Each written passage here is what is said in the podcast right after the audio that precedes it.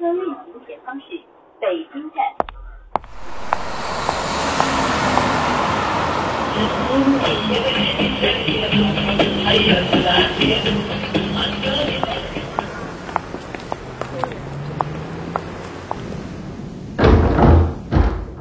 欢迎光临故事酒吧。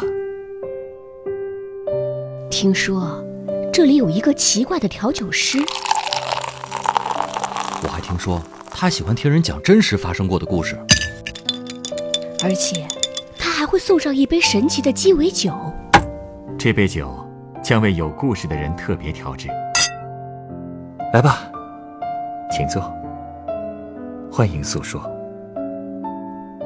也欢迎与我一起度过故事酒吧的一千零一夜。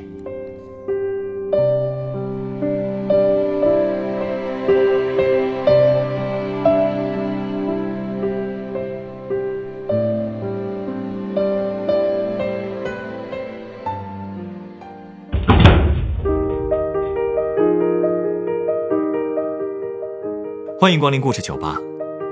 今晚来到酒吧的这位客人是一位年轻的女孩。当今的大都市，繁华热闹，人流如梭。可是也有人说，都市里其实人人都很寂寞。怎样相遇，反倒成了最大的难题。而对于今天这位女客人来说，她与一位异性的邂逅有点与众不同。这里面又有着怎样的故事呢？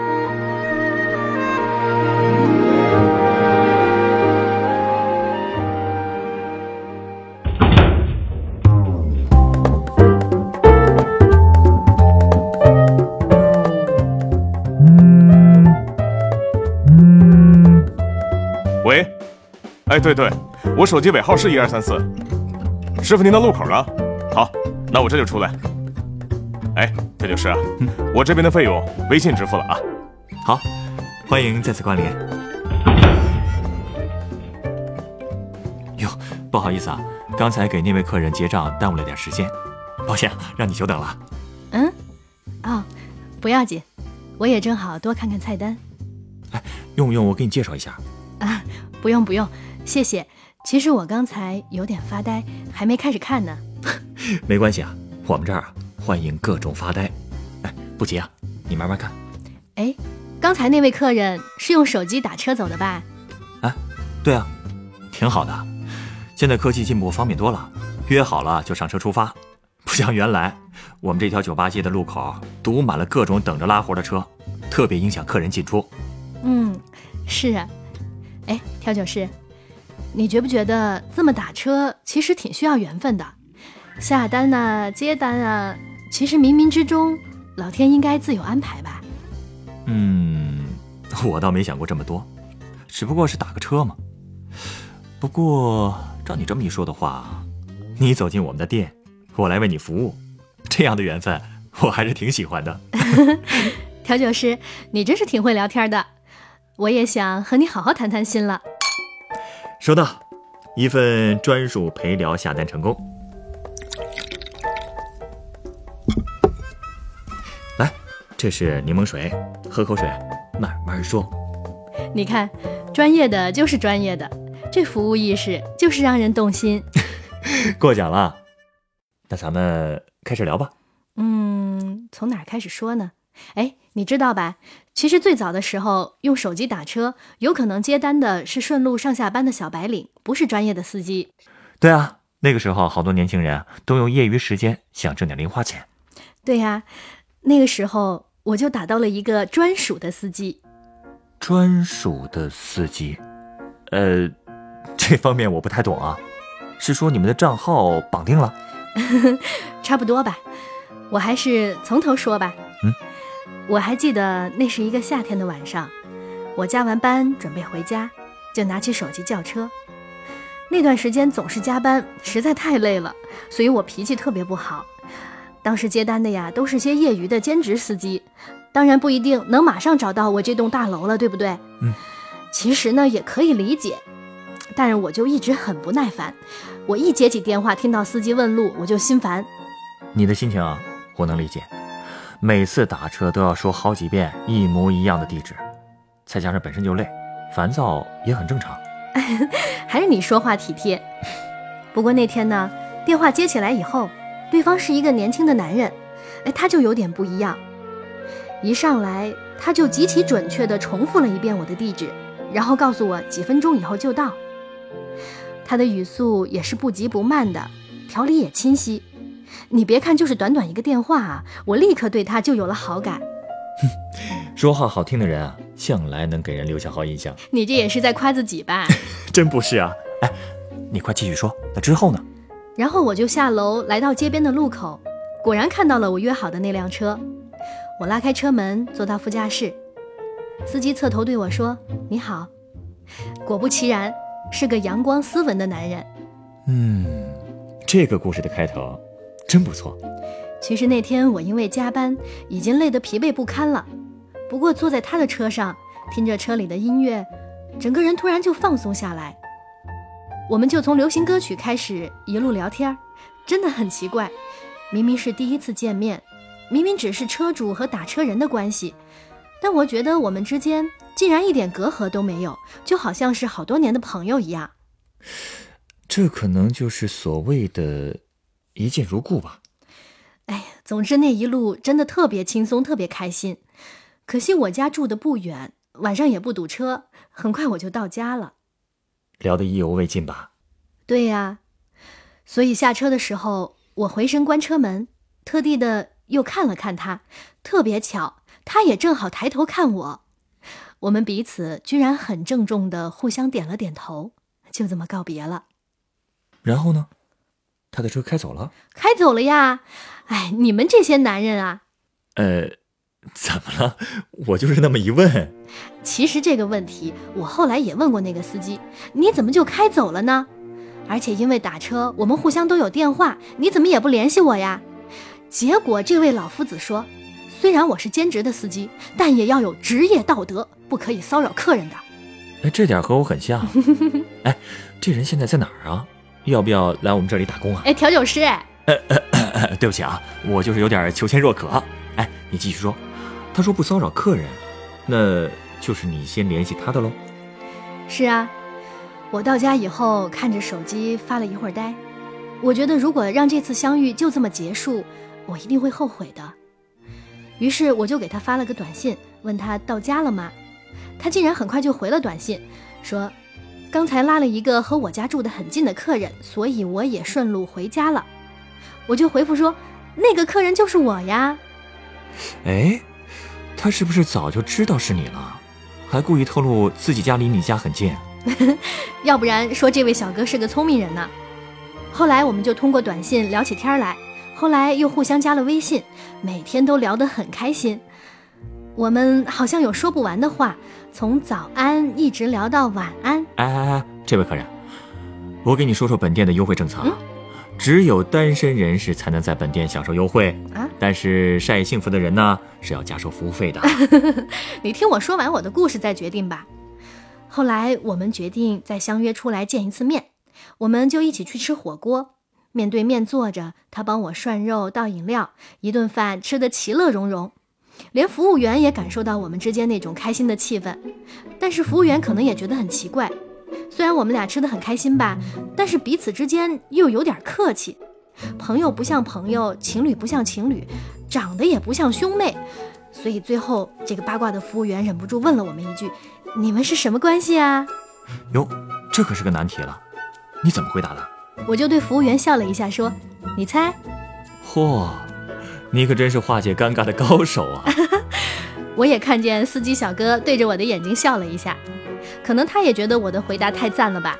哎呀，当时我这个心情……哎哎哎哎，啊，呃，是这样的啊，嗯，本店的服务费的比例呢是这么计算的。好了好了，不秀了不秀了。吃完火锅以后呢，我们就在夏日的傍晚一起散步回家。他告诉我，他正在准备外语考试，希望能够通过，然后就能出国了。呃，出国？嗯，我也愣住了，我就问他。你想去哪个国家呀？你为什么要出国啊？他说这是他一直以来的梦想，兼职开车也是为了积攒资金。我就说，嗯，你加油啊！你这么淡定啊？嗯，其实也还好，因为当时你看，我们网友不像网友，老朋友不像老朋友的，我还能说什么呢？只能提醒他不要太拼，要注意身体喽。这倒也是。可是我们的来往还在继续升温，因为上班时间差不多，住的又近，只要他没接到单子，就会开车来接我一起去上班。但是我既然知道了他在存钱，我就肯定不能占他便宜吧。于是我提出要支付给他一部分汽油费。我猜他不会同意吧？嗯，当然不同意了。不过这也难不倒我。第一天，我买了快餐店的早餐外卖请他吃。我说：“你拉顺风车，我请你吃早餐总可以吧？”他就接受了。后来我就拼了，我在家给他做早餐，放在饭盒里带出去。你还真是蛮拼的呀。你不要小看我们女生哦，为了心里的那一点悸动，女人什么事儿都做得出来的。啊？嗯，你你还干什么了？我准备捅破窗户纸啊！当时每天的上班之路已经是我一天中最开心的时候了。我那个时候呢，已经知道自己喜欢上他了，可是他从来没有什么特别的反应，我就很苦恼。你说他要是不喜欢我，干嘛天天来接我呢？学雷锋做好事吗？可是如果他喜欢我，我又不太能感觉得到。我们的关系怎么说呢？有点暧昧，又好像一切都正常。嗯，这种状态啊，确实挺折磨人的。不过还好，当时是夏天。夏天，夏天怎么了？夏天多美好啊，有利于我展开一系列的强大攻势。什什什么强大攻势啊嗯嗯？你听我说啊，我是女生嘛，总不能直接表白吧？我攻势行动的第一天，坐在副驾驶，然后我摊开手心给他看，里面是我的一条项链。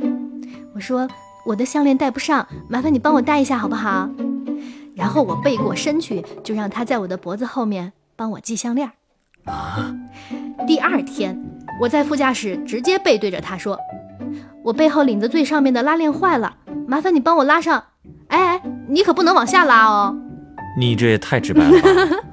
第三天，我拿出饭盒，然后假装很崩溃的样子说：“哎呀，我今天昏头了，我只带了一双筷子和一个勺，嗯，不好意思，那我先吃了。”然后呢，开车路上，趁他手握方向盘毫无还手之力的时候，我就说：“哎呀，你一直饿着也不行嘛，来张嘴。”然后一勺玉米喂到他嘴里。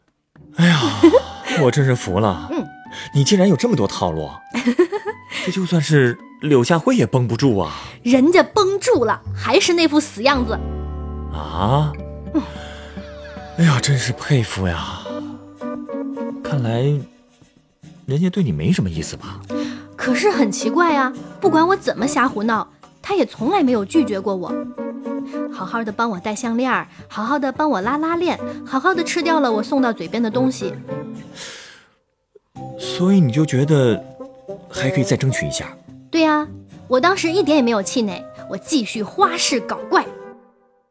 有时候他也会做一些让我很感动的事。有一次我听见微信响，拿起手机一看，发现是他撤回了一条消息，我就问他：“哎，你撤回什么啦？”不会是表白的话吧？不是，他没过一会儿发过来一张照片，是他的身份证照片，而且是高清无码哦，一切信息都清清楚楚。这是这是他新办的身份证，他想给我看看证件照傻不傻，所以当时想都没想就给我发过来了。然后觉得可能泄露了个人信息，他就又撤回了。那后来怎么又发过来了？他跟我说，他又认真的想了想，就还是发了过来，还说刚才不好意思，我想了想，觉得没什么好隐瞒的，说明他对你真的很信任。没把我当外人是吧？对啊，就是这感觉。嗯，所以这个小举动也让我特别开心。我们虽然是通过手机打车这种方式认识的，但是彼此却能够坦诚相处。而且我发现他身份证上的名字和他告诉我的名字一样，家庭住址也确实就在我家附近，生日也和他和我说的一模一样。你们还说了彼此生日？因为我比较喜欢用生辰八字、血型什么的来玩算命之类的娱乐游戏嘛，所以我就问过他：“哎，你猜怎么样？从生日上看，我们俩其实特别搭配。”哎，可惜故事的结尾却不是我期待的样子。后来发生了什么？我和他的最后一次见面还是在他车上，和往常一样，他把车停到路边以后呢，我准备抬脚下车，结果这个时候有一辆电动车突然从我们车的后面冲了上来，我往回一躲，坐回了副驾驶，但是头却撞在了车的门框上，咚的好大一声。很疼吧？嗯，当时他也是这么问的，很疼吧？然后我感觉到他的手揉了揉我的头顶，这是我和他的第一次肢体接触。嗯、说明他这个人还挺温柔的。嗯，你说，那是你们的最后一次见面？对，那个时候我几乎都快忘了这件事。其实，在我们相处的那些日子里，他也在努力的去上课、考试，准备出国。后来，他因为出国的琐事太多，又要上班，又要补习，我自己就主动提出不用来接我了，好好的忙自己的事儿。他也同意了。后来我们就没有再见面了，联系也渐渐变少了。然后呢？那后来就到了冬天，快要过年了，我给他发过年的问候，然后我突然好像想到了什么，就问了他一句：“你现在人在哪里他在哪儿呢？？”他说：“我在国外。他成功了。”对，他成功了，却没有给我一个字的告别，悄悄的就走了。我猜，他应该是不敢和你告别。他可能是害怕再见面的话，他就舍不得走了吧？会吗？我经常问自己，就像那个服务员说的那样，你们是什么关系呀？这个答案我自己也猜不到，所以不管发生什么，就当它是最后的答案吧。哎，对了，调酒师，你刚才说什么服务费来着？那是跟你开玩笑呢。嗯别难过啊。嗯，我这就免费为你调一杯鸡尾酒。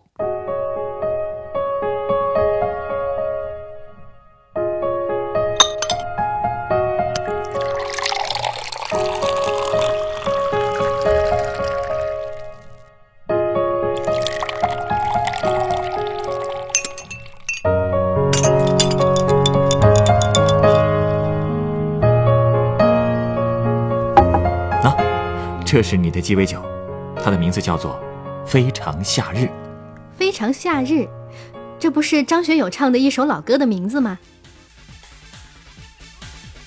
哎，店里的音乐也变成这首歌了。火爆的艳阳，恋爱的剧场。谢谢你带给我一个这么可爱又有点伤感的故事。这杯酒真的叫这个名字？对啊，它是由气泡酒、薄荷和冰块调成的。我还放了一些热带水果。我认为，这杯酒象征着你对生活的勇敢和热情，也很像这个故事里的男主角的冷静与理智。好，就干了这一大杯。正好又是一个夏天了，我相信啊，你不会辜负这个耀眼的季节的。嗯，为我的夏天干杯！好，今天回家的车就让我来帮你约了。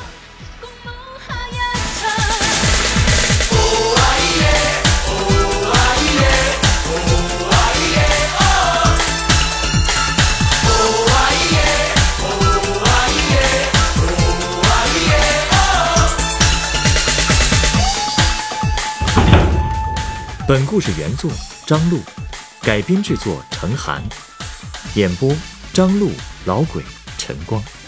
下一个夜晚，欢迎继续来到故事酒吧，倾听人生故事。刻意進給世上一千倍能量。請快樂的戀上，將那淚珠印象也掉進冰箱。當下原有立場，讓冷的面，情深像街里动感高涨闪烁汗珠发亮是动人。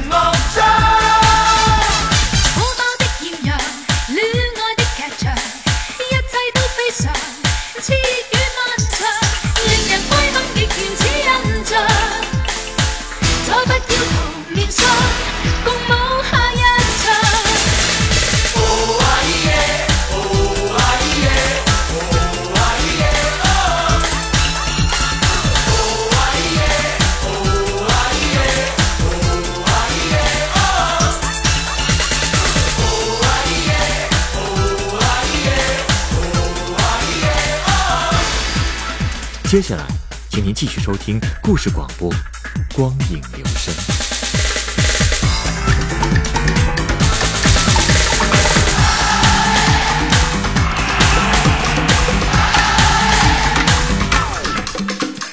火爆的艳阳，恋爱的剧场，一切都非常，令人归，再不要童年伤。